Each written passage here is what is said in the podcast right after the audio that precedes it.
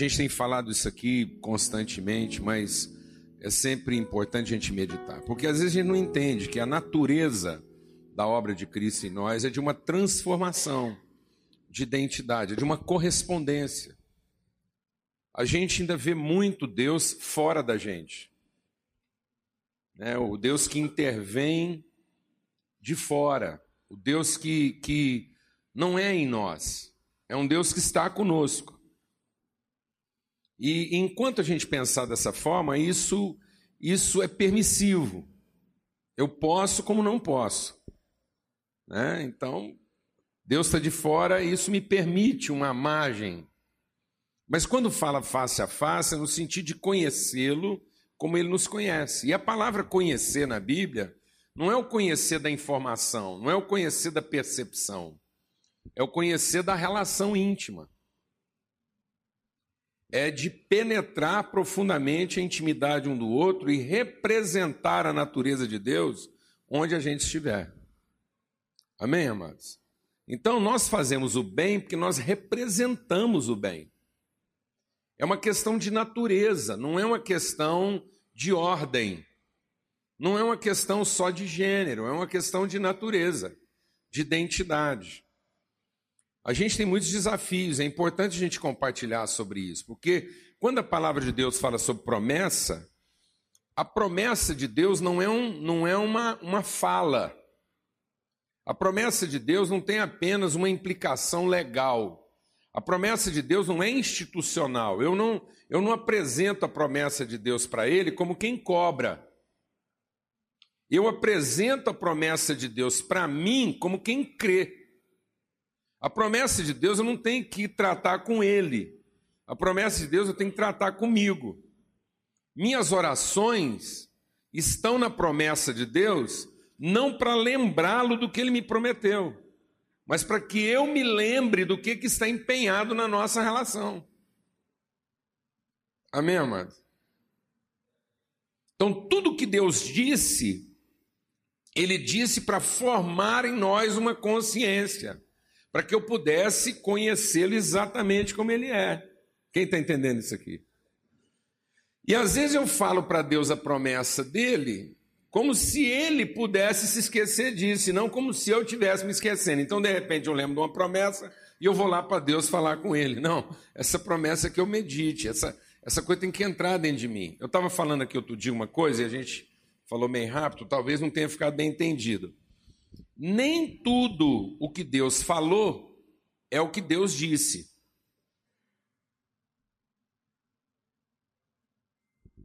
Amém, mano? A promessa de Deus não é o que ele falou. A promessa de Deus só é o que ele disse. Por isso, nem tudo aquilo que eu escutei é necessariamente aquilo que eu ouvi. Eu escuto muita coisa, ou quase tudo, mas eu ouço pouca coisa ou quase nada. Então tem muita gente que está escutando o que Deus falou, mas não está ouvindo o que ele disse.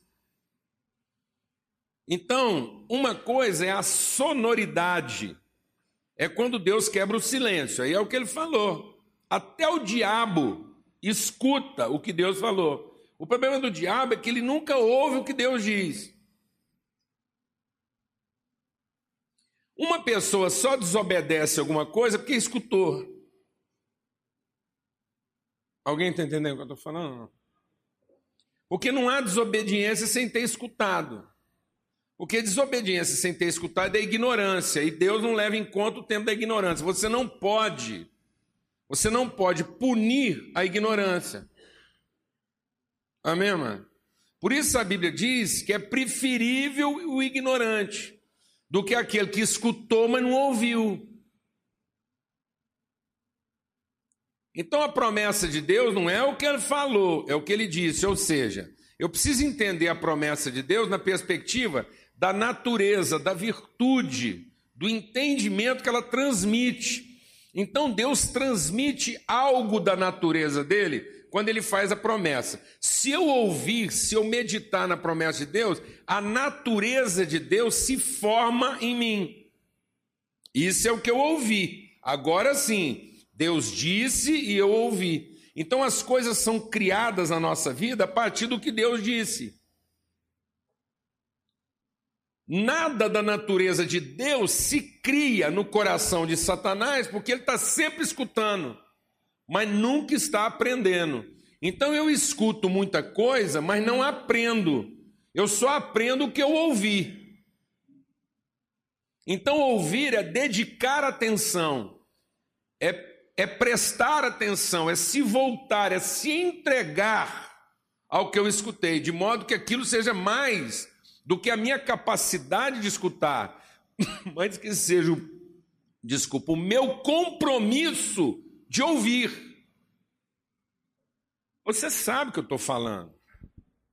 Quando você quer conversar uma coisa com seu marido muito séria, e você vê que ele está te escutando, mas ele não está te ouvindo. Alguém aqui sabe o que eu estou falando ou não? Não é? Você já teve naquela situação em que a pessoa está fazendo questão de olhar para você como quem te escuta, mas está passando para você a mensagem que não está te ouvindo. E não existe forma mais agressiva de revelar o que é a nossa indiferença. A nossa resistência está em escutar e não ouvir.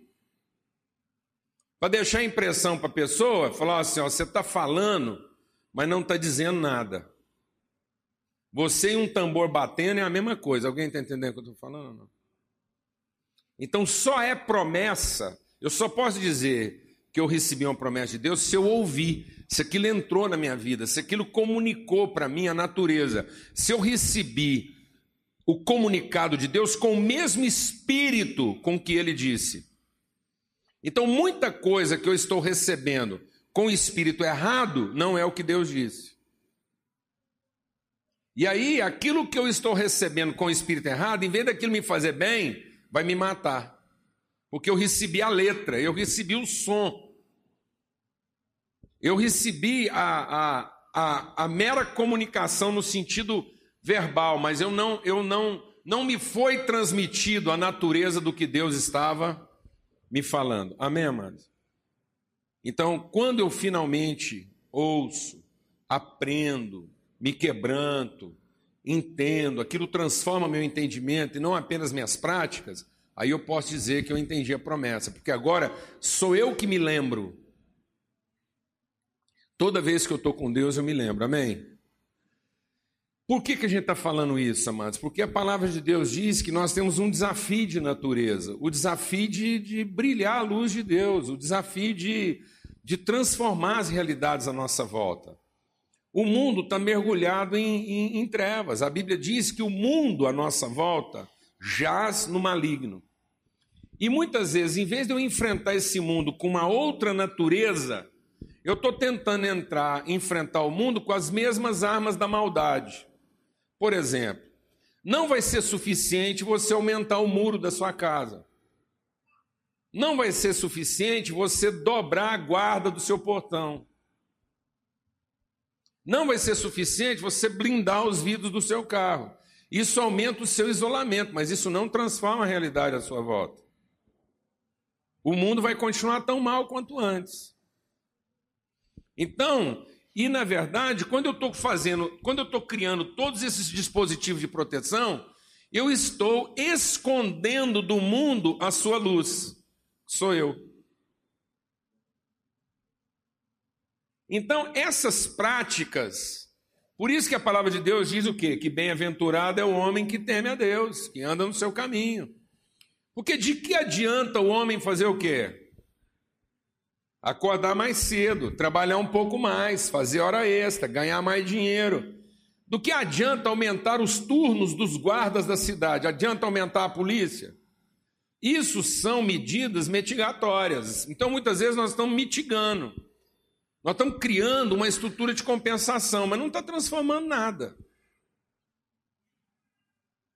E por isso que os problemas sociais estão se tornando cada vez piores.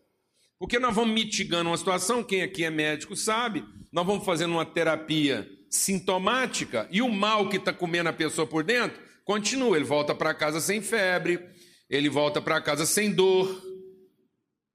Então, todo mundo aqui tem nível de formação suficiente para saber que as dores são gatilhos de proteção na nossa vida. Uma febre não é para ser eliminada, porque ela denuncia que existe um problema. Então a febre é para chamar a nossa atenção. A febre foi um dispositivo divino, e às vezes a gente está com febre e fica aborrecido. Já imaginou se uma infecção não produzisse febre? Não está perdido. Já imaginou se uma inflamação não produzisse dor?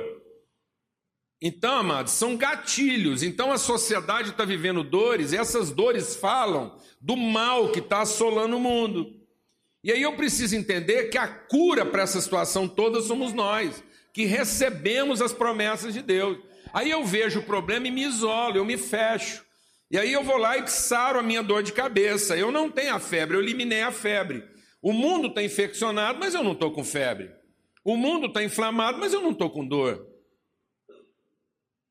Porque eu tratei a forma como aquilo me afetava. Alguém está entendendo o que eu estou dizendo? Não, mano? Eu eliminei da minha vida os sintomas. Eu não entendi que a promessa de Deus é para que eu seja o quê? A luz desse mundo, que esse mundo seja transformado a partir da nossa vida. Então eu estou enfrentando um determinado problema na família, eu quero que Deus resolva. Mas como assim eu quero que Deus resolva? Não, eu quero que Deus me capacite para que eu enfrente aquele problema e eu resolva. Glória a Deus, amado. Que essa é a promessa de Deus. Eu ainda estava de manhã hoje pensando sobre isso, o tanto que a gente é assim, o tanto que a gente é conveniente, né? Eu já compartilhei isso aqui, mas o tanto que a gente é conveniente. A gente vê uma cena de Jesus curando um enfermo, a gente logo se identifica com o enfermo. A gente não se identifica com Jesus, e a obra de Cristo é para que eu me identificasse com Jesus.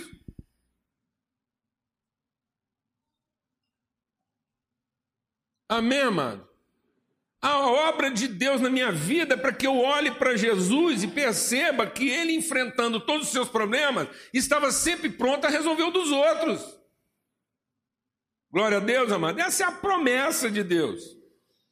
Outro dia eu estava conversando com a família, essa família estava assim, e a mulher falou: Não, eu tô, tô ficando desanimada, porque é tanta coisa. Eu falei: Mano, vou te falar uma coisa. Pega o Serra Dourada, pega o Serra Dourada, fecha tudo, e apaga todas as luzes. Coloca o Serra Dourada na mais absoluta escuridão. Depois acende um fósforo lá no meio do estádio. E eu te pergunto: a escuridão apaga o fósforo?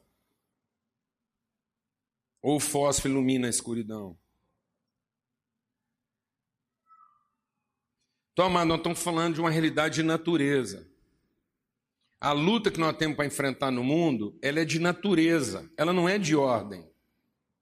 Nós temos uma natureza diferente. A promessa de Deus é para que eu entendesse de que natureza eu sou. Então o mundo está mergulhado no maligno, o mundo está mergulhado no mal, mas essa luta é desigual a nosso favor. Você entendeu isso? Põe isso na sua cabeça uma vez por todas. Nós estamos enfrentando uma luta desigual a nosso favor. Quando enfiaram o Daniel dentro da cova dos leões e abriram as jaulas saiu aquele tanto de leão, aquele era uma luta desigual para os leões.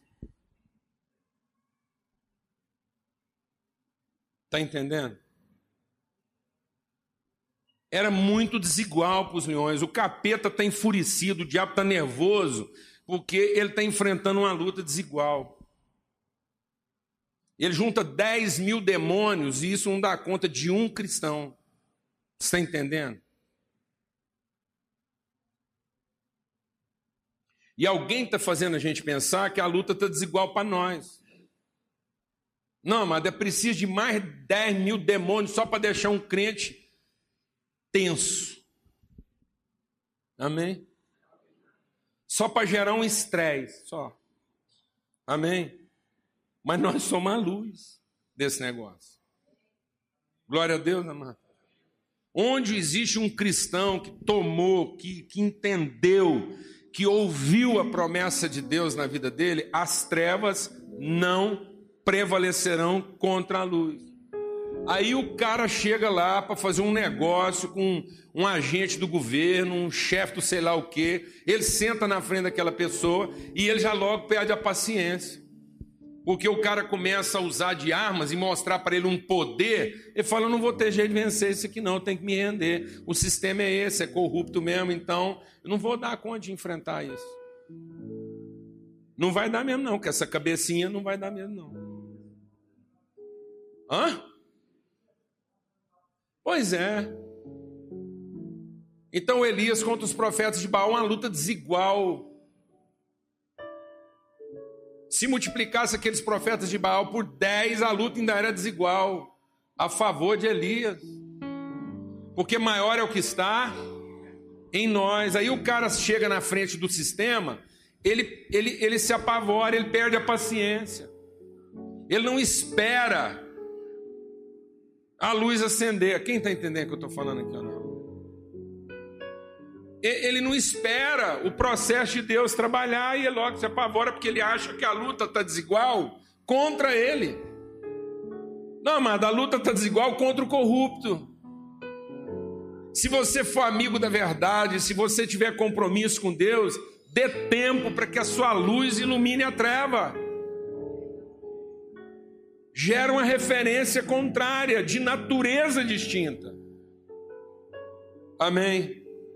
Amém? Está me entendendo isso?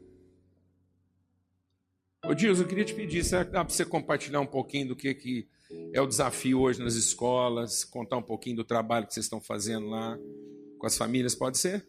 Amém. Bom dia a todos. É, eu estou fazendo parte de um de um, desafio que a igreja tem lá no setor Garavelo. E nós começamos um trabalho, eu sou psicóloga, e comecei um trabalho individual, atendendo a demanda, que é muito grande, lá não, não tem um, um lugar público né, onde as pessoas possam ser atendidas. E aí eu comecei a atender individual, mas estava muito, a demanda muito grande. E aí nós então, eu pensei numa num trabalho que eu já desenvolvi no Estado, por 13 anos que eu trabalhei ali, que é trabalhar com os pais.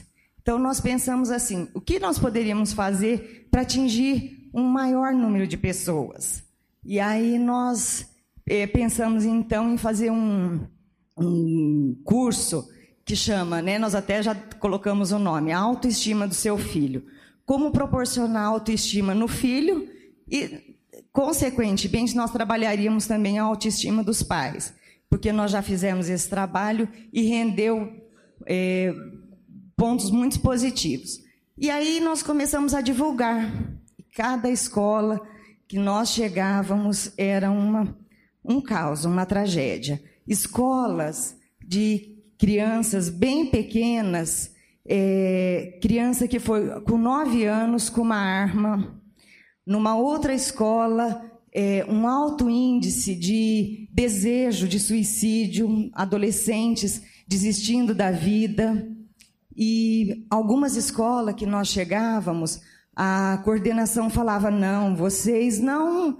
É, vocês não vieram aqui, vocês foram enviadas, porque nós estávamos esperando vocês aqui.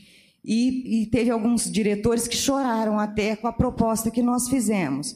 E o objetivo mesmo é trabalhar essa questão da violência, porque a gente está percebendo por que, que eles matam, né? Porque se a vida deles não valeu nada para ninguém, por que, que a minha, do pastor, né, de vocês, valerá alguma coisa? Não vai valer nada. Então, o trabalho que nós estamos fazendo com os pais, que para que desenvolva também a autoestima dos pais. Né? E o nosso objetivo é isso, eles também não dão o que não têm. E a grande maioria, quando a gente chega num grupo, nós trabalhamos também muito com abuso. E muitos daqueles pais, mães foram abusados. Então nós trabalhamos primeiro o, abuso deles, para depois que eles possam ouvir das crianças, dos filhos, a possibilidade de estarem sendo abusados também. Então é esse o nosso trabalho. Obrigada. Graças a Deus. Tá vendo, amado? Uma diretora de escola vai dizer o quê? Vocês foram o quê? enviados. Essa mulher está querendo ver Deus face a face. Ela está querendo ver luz. Mas às vezes aqueles que têm luz estão ocupados em salvar quem? A si próprios. Então a palavra de Deus diz: ninguém que acende uma lâmpada coloque essa lâmpada debaixo de uma coberta. E nós muitas vezes estamos o quê? Protegendo a nossa luz. Então eu vou te falar uma coisa. Não é a escuridão que apaga a luz. O que apaga a luz é falta de ar.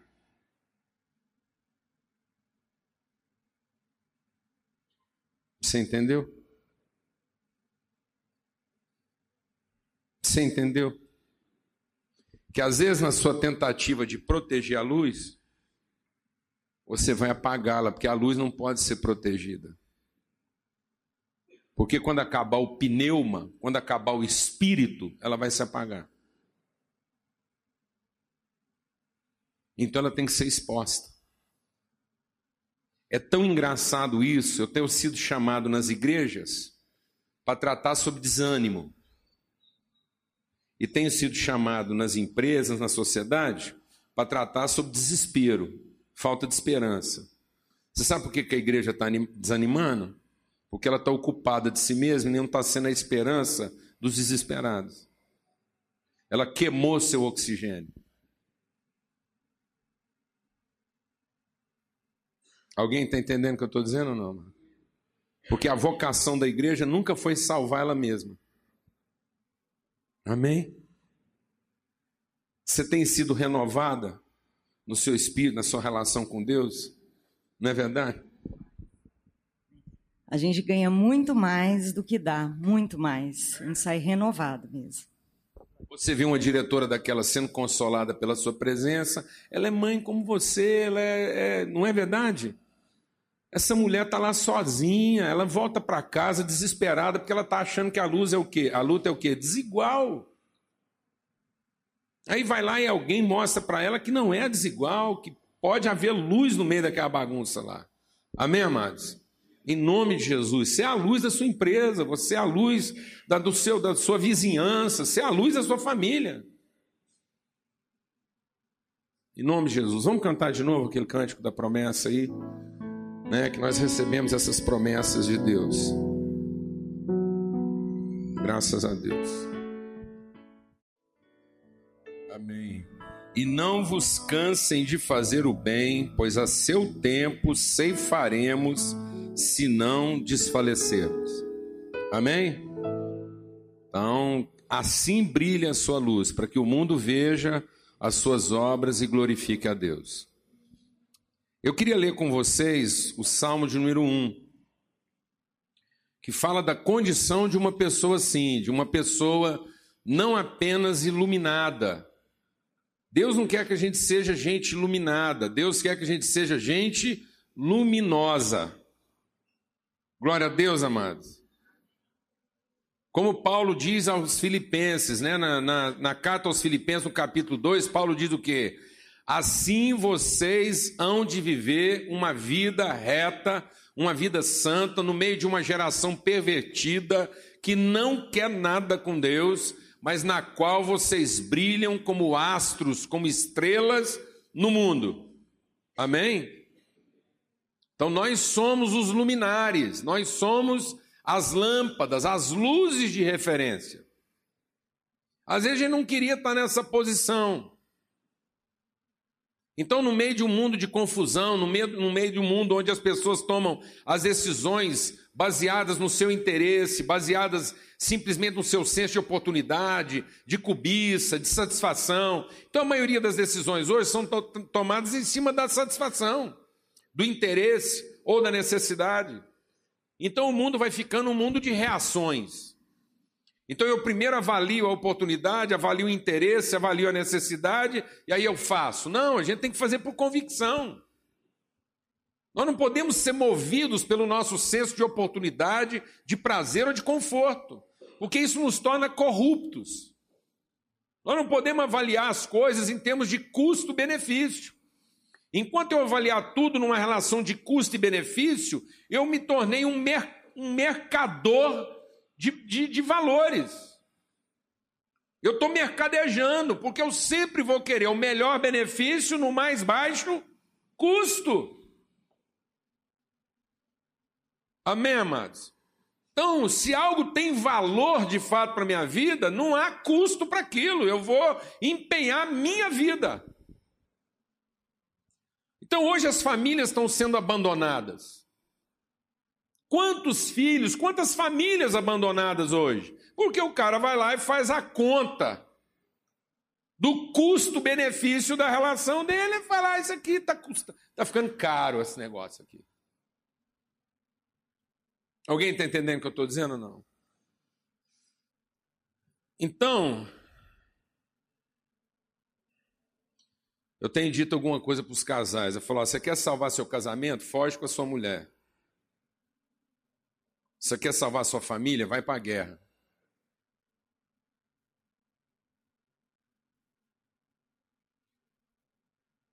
Você quer salvar seu benefício? Foge com ele. Você quer salvar seus valores? Vai para a guerra. Você quer salvar suas convicções? Quer deixar uma herança? Vai enfrentar aquilo que está ameaçando o mundo. Agora, você quer salvar seu prazer, seu conforto, suas paixões? Foge com eles. Vira as costas para tudo isso e procura um lugar ermo aí, uma ilha deserta, para você desfrutar seu bem. Não é isso? Então está faltando esse entendimento um pouco mais bravo, mais heróico, mais pujante. Amém, amado? Na nossa vida, o que, que a gente acredita? Quais são nossos valores? Quais são nossas convicções? Porque senão, na primeira oportunidade, a gente. Né? O rapaz me procurou para me dar uma notícia.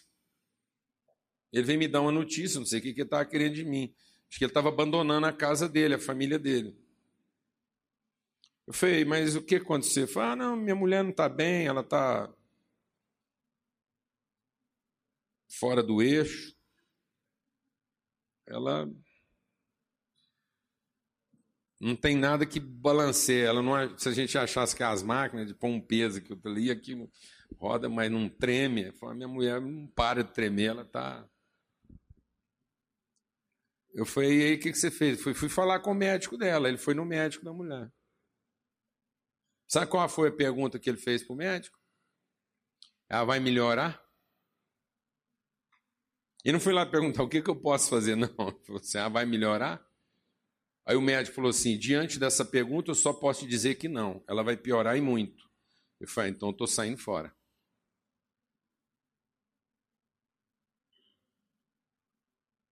Você não fica pensando que é só ele que faz isso, não. Vou te falar uma coisa. O índice de gente que fica numa relação difícil é tão desprezível que é considerado nulo.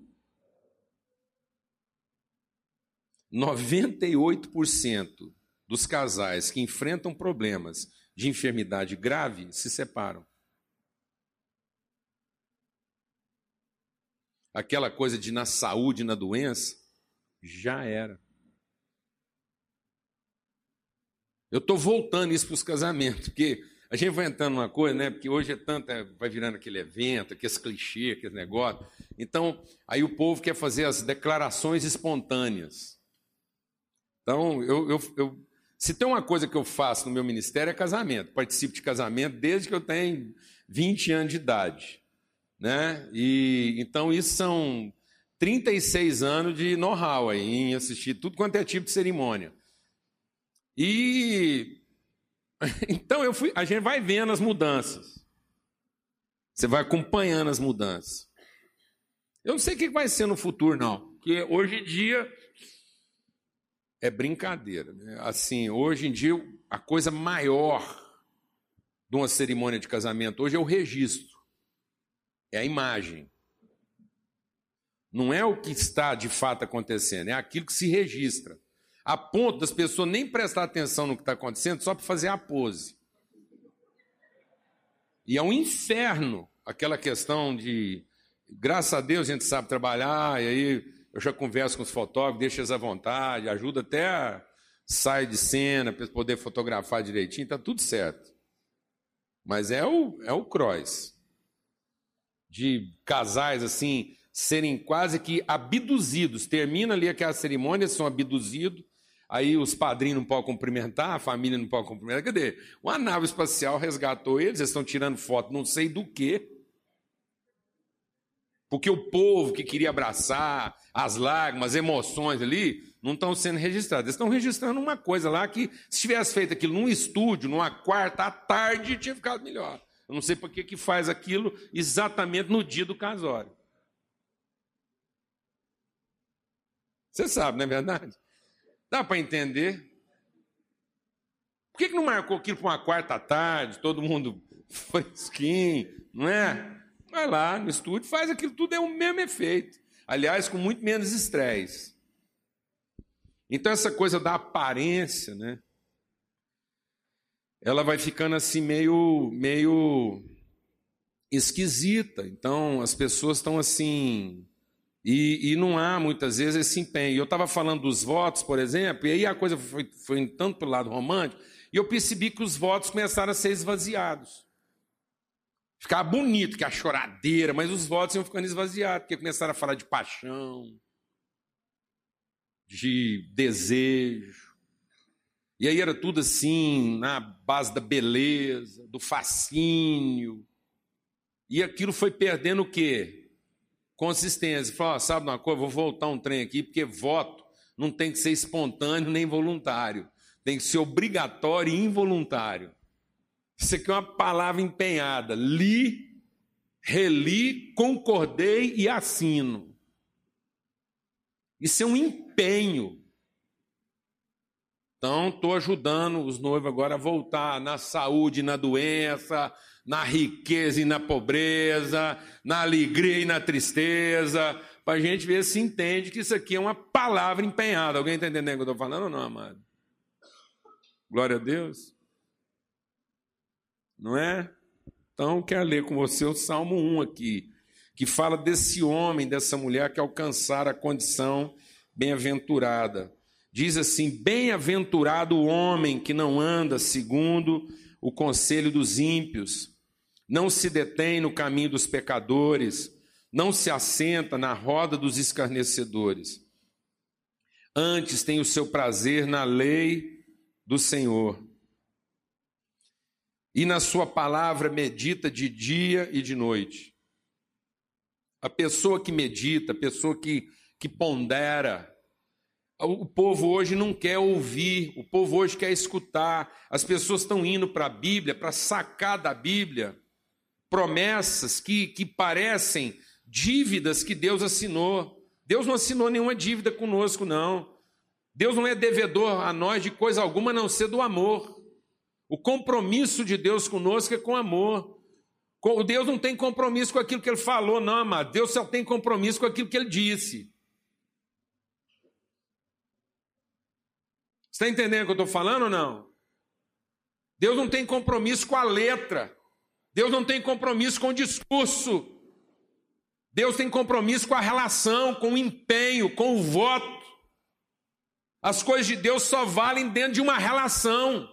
As coisas de Deus não podem ser tomadas de qualquer jeito. Aliás, diga-se de passagem, quando o diabo quis tentar Jesus, tentou Jesus com o que Deus falou. Mas aí Jesus diz: Mas Deus também disse. As piores tentações na nossa vida vêm em cima do que Deus falou. Então eu simplesmente pegar o que Deus falou vai me confundir. Eu preciso meditar, eu preciso prestar atenção para ver se aquilo que ele falou é exatamente o que ele disse. Porque se eu ficar tomando a palavra de Deus, achando que Deus tem compromisso com a fala, que Deus tem compromisso com o discurso, não, mas Deus tem compromisso é com a relação, é com o empenho que se forma, é com, é com, é com a aliança que se estabelece. O compromisso de Deus é com a natureza, não é com a ordem. Se Deus precisa bagunçar nossa vida inteira para nos devolver a consciência de quem nós somos, Ele não tem compromisso nenhum em manter a nossa vida na ordem que a gente gostaria. Deus não tem respeito pelo nosso status quo. Se Deus precisar virar a sua vida de cabeça para baixo e sacudir de você tudo o que não diz respeito à sua vida, Ele faz isso. E nem vai te perguntar por quê, só para te devolver a razão. Para você voltar a pensar de fato quem você é e de onde você veio. Ah, lá se Deus vai ter compromisso em ficar mantendo os nossos brinquedos lá funcionando do jeito que a gente gosta. É de vida que nós estamos falando. Então é isso que ele está dizendo, o homem bem-aventurado. O homem bem-aventurado que medita, que, que gasta tempo, que, que se empenha, que presta atenção. O apóstolo Paulo o tempo todo está dizendo: presta atenção, dá atenção, volta os teus olhos, observa. Jesus disse: você quer ter uma vida de paz, você quer ter uma vida sem ansiedade? Vai lá e observa como é que Deus cuida das coisas com que ele tem compromisso. Se eu não tiver esse grau de absorção, esse grau de atenção, esse grau de empenho, eu nunca vou experimentar a plenitude da vontade de Deus para minha vida. Glória a Deus, amados. Então ele está dizendo: esse homem medita, ele presta atenção, ele prioriza, ele reflete. E esse homem então será como uma árvore plantada junto a ribeiros de água que dá o seu fruto na estação própria, cujas folhas não caem, e tudo, não é alguma coisa, amado. Deixa Deus ministrar o seu coração. O homem que medita na palavra de Deus não quer dizer que ele não passa por problema, por ventania, por dificuldade, não quer dizer que a floresta dele não pega fogo. Não é nada disso, amado. Quer dizer o seguinte: que tudo que ele faz chega ao seu fim de forma proveitosa. Meu Deus do céu, o que mais nós queremos na vida? eu ter a certeza de que haja o que houver, passe o que passar, aquilo no que eu estou empenhado, aquilo pelo qual eu estou entregando minhas energias, meu trabalho, meu esforço, a minha fé vai chegar ao fim de forma proveitosa. Eu não perdi meu tempo. Isso é Deus falando. E isso é uma promessa. A palavra de Deus diz no Salmo 138 diz o quê? Deus levará a bom termo, Deus levará a um fim proveitoso, Deus concluirá de maneira satisfatória tudo o que me diz respeito. Isso é promessa de Deus. Amém? Mas para isso eu preciso dar atenção, eu preciso meditar, eu preciso aprender, eu preciso deixar que essa palavra entre. É isso que está acontecendo. Então essa palavra tem que passar dentro de mim. Por que, que é o homem bem-aventurado? Que é como árvore plantada? Porque essa palavra passou dentro dele. Ele é formado disso. Eu tenho que ser formado disso. Essa tem que ser minha minha substância, minha a minha natureza é formada a partir daí. A palavra de Deus não é alguma coisa que eu pego como uma ferramenta para brandir no meu momento de dificuldade. A palavra de Deus é minha substância. A palavra de Deus me dá consistência. Amém, amado? Porque ela passa dentro de mim. Então esse homem é como uma árvore plantada, as folhas dele não caem, o seu fruto é produzido na estação própria, e tudo que ele faz prosperará. Já os ímpios, o povo que tem compromisso é com o mal, com o interesse, com a cobiça, com a vaidade, com a satisfação do desejo. Esse povo é igual uma palha que no primeiro vento ele esparrama. Por que, que muitas vezes a gente tem a sensação de que aquilo que a gente está juntando não tem, não tem a devida consistência, pode ser esparramado de qualquer jeito? Porque não está bem fundamentado, não está bem estabelecido, a gente mesmo não acredita naquele negócio. Por que, que muitas vezes eu tenho ansiedade com coisas tão importantes na minha vida? Eu fico ansioso a respeito do meu futuro, eu fico ansioso a respeito do casamento, disso ou daquilo. Ué, essa minha ansiedade é porque eu mesmo não acredito naquele negócio. Eu gosto muito, mas não acredito. Alguém está entendendo o que eu estou falando? Isso parece uma tigela de sorvete que não pode ser tirada do freezer. Então, muitas vezes eu tenho uma empresa que é um sorvete, eu gosto muito, mas não é, não sobrevive em todo e qualquer tipo de situação. É isso que acontece com a maioria das sobremesas. Alguém entende o que eu estou falando aqui, não é? Aquilo, se não tiver, de uma determinada maneira, azeda, pudrece, perde. Então eu mesmo, eu gosto. Você gosta? Demais. Você acredita? Não, porque isso aqui uma hora está aqui, outra hora não está mais. Alguém aqui acredita em sorvete? Eu não acredito em sorvete. Porque sorvete é uma forma temporária, instantânea e quase substrata de existência. Aquilo, ao mesmo tempo que é sorvete, instantes seguintes é uma calda, que não adianta congelar de novo, que não volta a ser mais sorvete.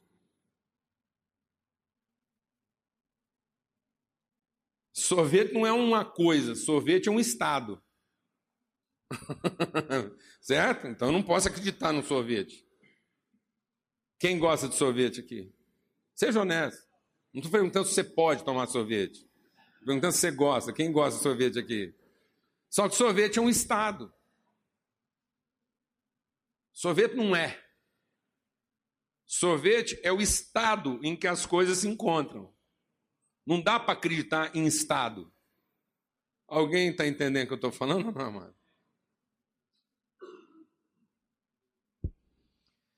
Então, os ímpios são desse jeito, pelo que os ímpios não subsistirão no juízo, nem os pecadores na congregação dos justos.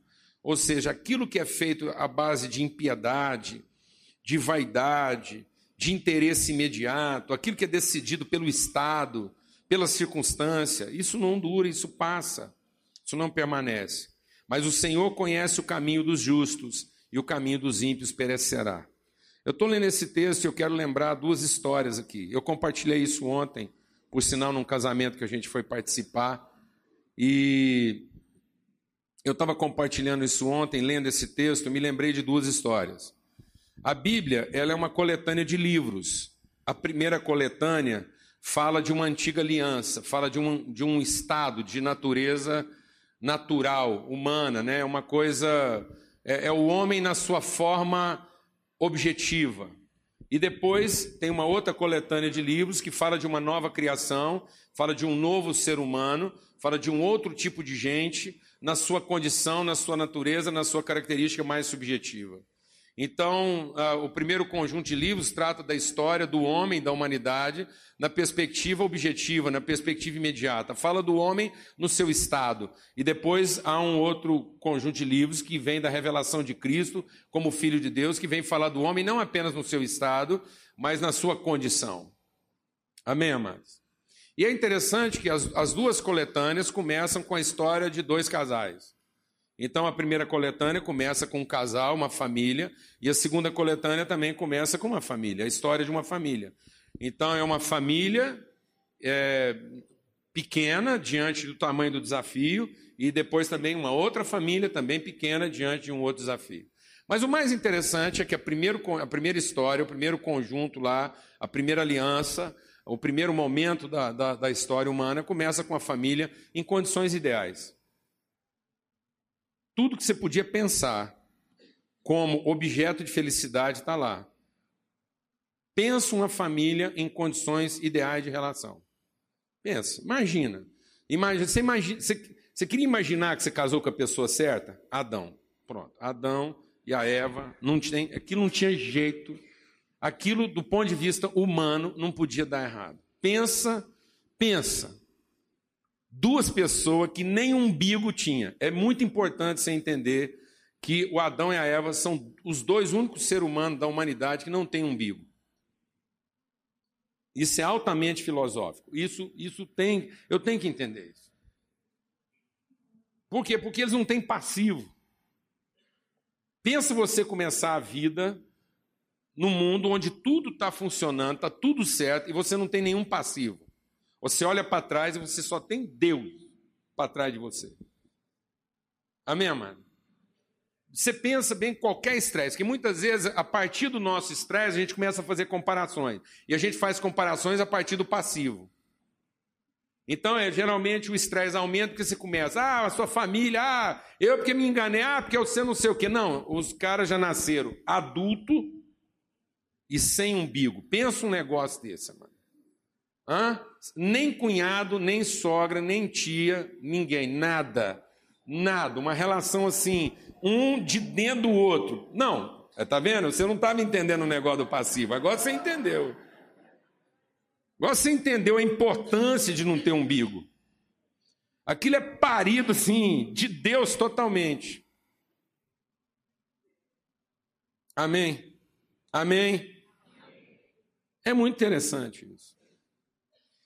E aí, esse casal liso, redondo, sem quina, não é alma gêmea, é osso gêmeo, é, é carne gêmea, é tudo gêmeo. E é, é o jardim, tudo funcionando.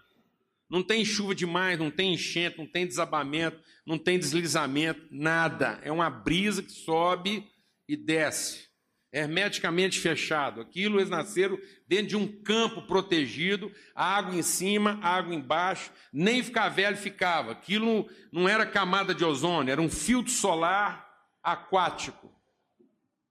Não precisava passar protetor solar, andava nu, nada. Nada. Não ficava careca, não dava celulite, nada. Posso ouvir um glória a Deus, amado? Pensa, você casar com o cara sabendo que ele não vai embarrigar, se casar com a mulher sabendo que aquilo não vai dar nem mancha, nem ruga, nada feito por Deus, esculpido pela mão divina, não é parido de qualquer barriga, mais ou menos. Se você tentasse, porque tem uns caras que são velhacos, que quer casar com a mulher, mas vai lá primeiro conferir a mãe, como é que ficou. Não, se o cara quisesse conferir como é que a Eva ia ficar, ele tinha que olhar para Deus. Olhar para Deus, olhar para Deus, o cara estava tranquilo. Então, preocupação de futuro, nada. Uma condição ideal. Às vezes nós estamos achando que a felicidade está nisso. Às vezes a gente ainda acha que se Deus nos desse essas condições ideais, achei a pessoa perfeita, agora vai dar tudo certo, consegui ganhar o tanto que eu preciso, estou trabalhando no lugar que eu gosto, morei na cidade que eu sempre quis, estou morando lá, cheguei agora lá, construí a casa do meu sonho, estou morando na região tal, estou trabalhando naquilo que eu quero, está tudo maravilhoso, tudo certinho. Eu vou te falar uma coisa: esse casal conseguiu numa tarde, enfiar o mundo inteiro na desgraça. Conseguiram pôr tudo isso a perder numa tarde por causa de um lanche. Igual você pensa. E a desgraceira foi tanta que nasceu dois filhos desse casal lá, e, e os dois filhos, só dois, só dois, não era dez não era o filho da outra, não foi um filho de, um, de uma funcionária que era lá abastado, ficou nervoso, queria disputar a herança, não. Só dois meninos criados em casa, junto ali na companhia dos pais, os dois brincando junto, um matou o outro por causa de um culto. Não foi por causa de mulher, não foi por causa de dívida de jogo, e nem porque um era Goiás e o outro Atlético Goianiense, nada. Você entendeu isso? Quando você olha para a situação de Adão e Eva, e ver como é que a desgraça pode entrar na vida das pessoas a partir de condições tão ideais, a tendência da gente é perder a esperança. Você fala, então, então, onde está a felicidade? Se diante de condições tão ideais, tão perfeitas, tão, tão, tão desejáveis, tão sublimes, tão, tão protegidas, tão, tão bem guardadas, numa proporcionalidade assim infinitesimal de o mal poder acontecer. Haviam milhões de árvores e frutos para serem desfrutados, para um único fruto que não podia ser comido. A perspectiva daquilo dar, dar certo era, era, era assim, eram, eram milhões para uma condição infinitesimal daquilo dar errado. Sabe aquela coisa que o médico vai fazer seus exames e fala assim: você tem uma chance em 10 milhões de estar com essa doença. Você já dá uma folgada, não é? Não? Você fala, ah, aí dá. Ai, meu Deus do céu, como é que pode um negócio desse?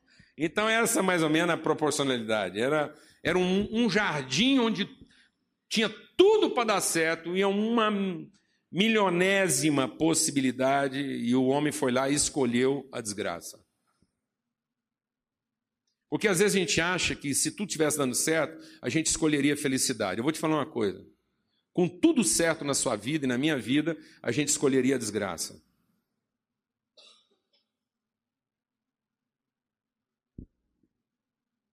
Você entendeu o que eu estou te falando? Esse é o homem que decide não ouvir mais Deus na vida dele.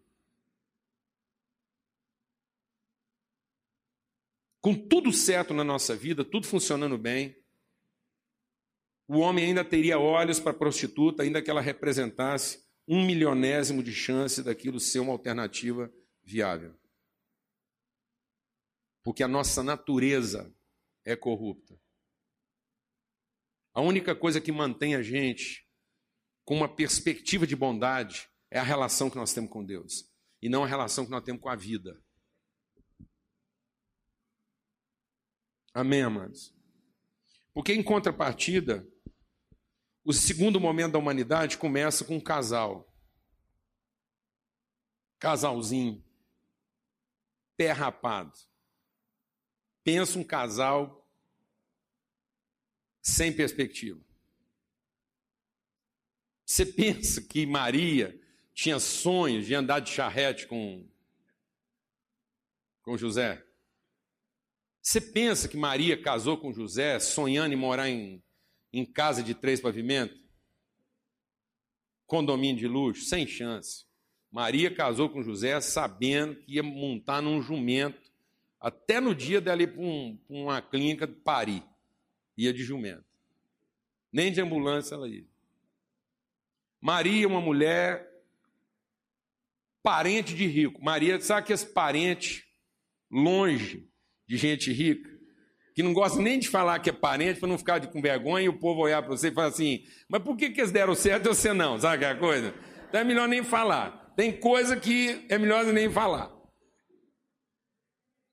Alguém sabe o que eu estou falando ou não, mano? Que às vezes o resto da família está numa situação tão boa que é melhor você nem falar que é parente.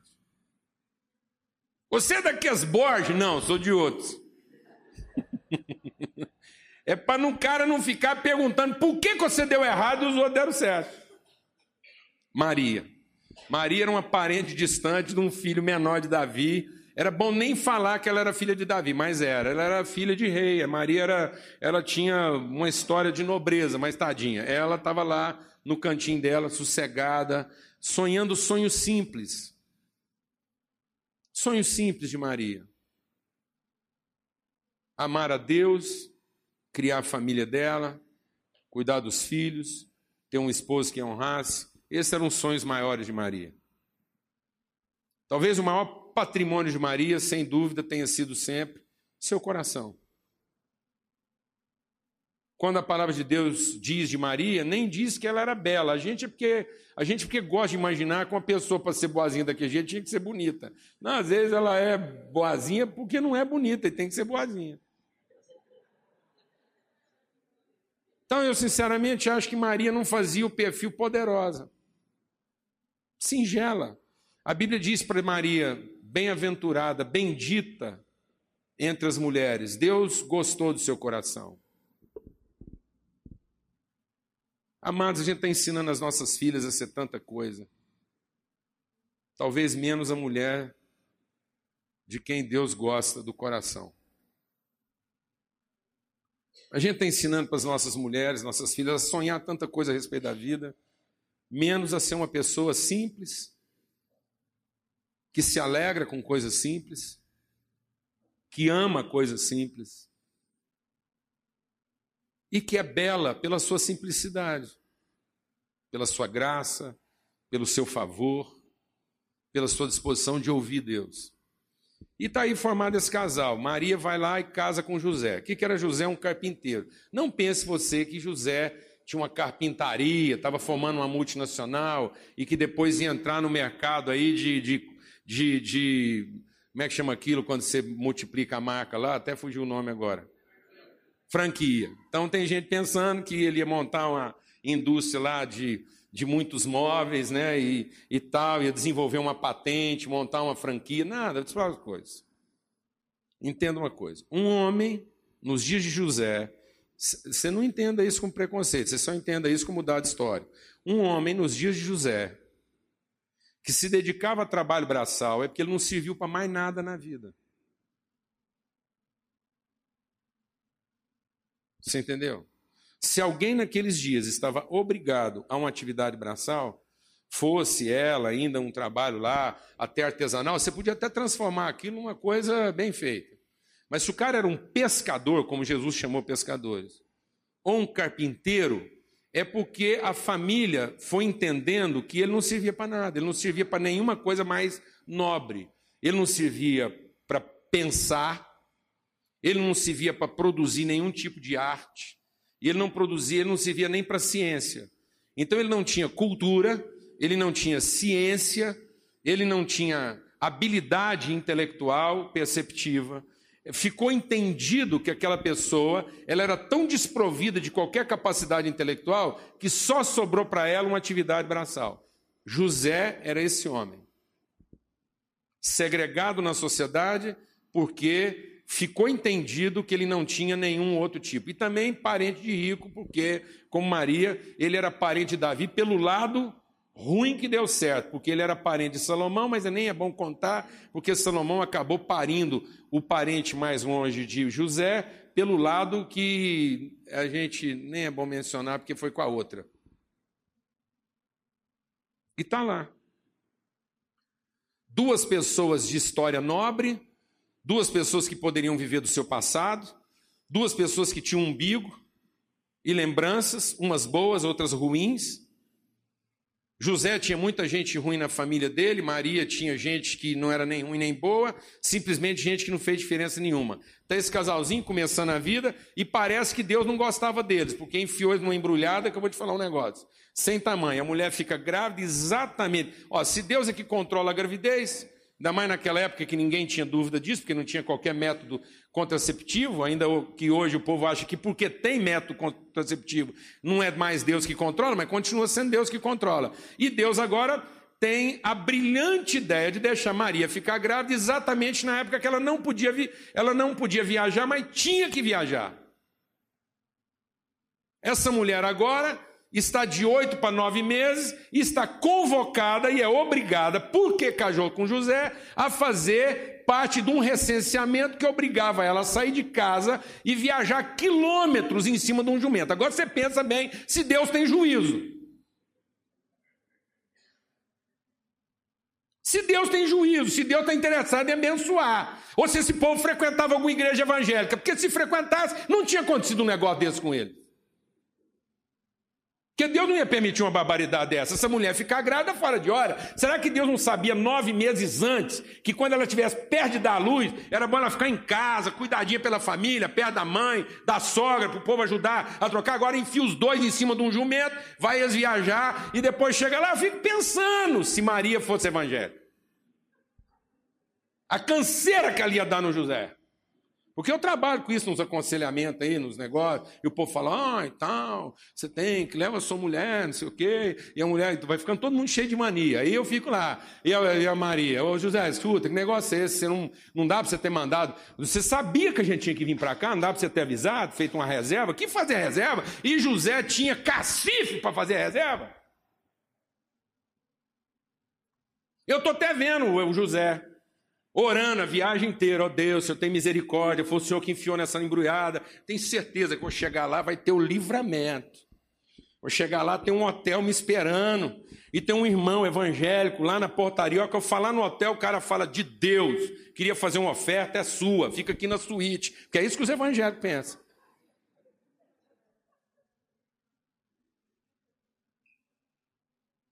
Ou não é?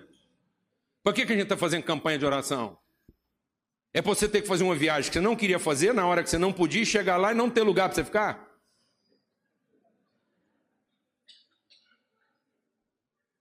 É para isso que a gente ora, irmão? Não, a gente ora para tudo dar certo.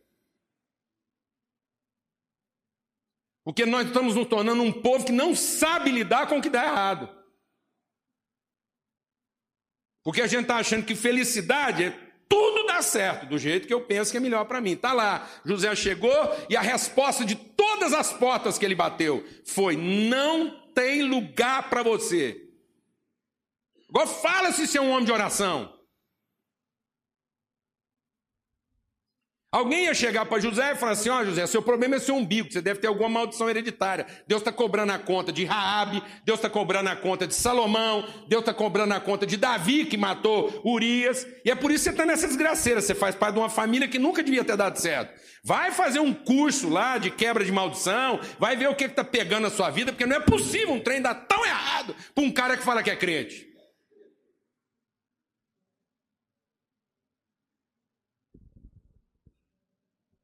Eu estou exagerando, mano?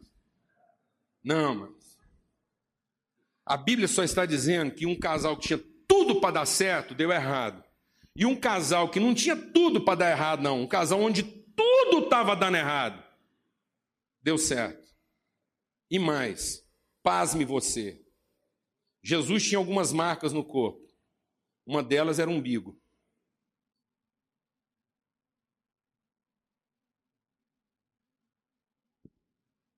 Jesus é um filho de Deus nascido com uma história humana. Por incrível que pareça, Jesus deu certo apesar de ter um passivo desgraçado atrás dele. Quando ele olhava para o seu passado, Deus estava longe. Alguém está entendendo o que eu estou falando aqui ou não, amados? E, no entanto, deu certo. Por quê? Qual a diferença desses dois casais? É porque um decidiu não ouvir Deus. E o outro, apesar de tudo que estava acontecendo na vida deles, não deixaram de ouvir Deus. E é aí que está o segredo da bem-aventurança. As coisas só vão terminar como elas deviam terminar se em todo o tempo na nossa vida a gente não deixar de ouvir Deus. É aí que está a bem-aventurança. A bem-aventurança não está em ter as facilidades, não está em ter os recursos, a bem-aventurança não está em ter as condições favoráveis a nós. A bem-aventurança, o segredo de uma vida bem-sucedida, está em ouvir Deus o tempo todo. Porque ainda que a gente seja a aposta negativa, vai dar certo. Porque Adão e Eva eram uma aposta positiva e deu errado. A chance de Adão e Eva dar errado era mínima e deu errado, porque não ouviram Deus. A chance de um casal como José e Maria dar certo, naquelas circunstâncias, era mínima e deu certo, porque eles ouviram Deus. Amém? Em nome de Jesus. É aí que está a bem-aventurança. Vamos ter uma palavra de oração. Vamos falar com Deus essa manhã. Porque às vezes você está procurando de Deus as condições. Você está achando que de tanto orar, você vai bater na porta e o quarto está lá te esperando. Não ore para o quarto estar tá te esperando. Ore para que o seu coração não desanime nem se desvie, se porventura o quarto não estiver lá.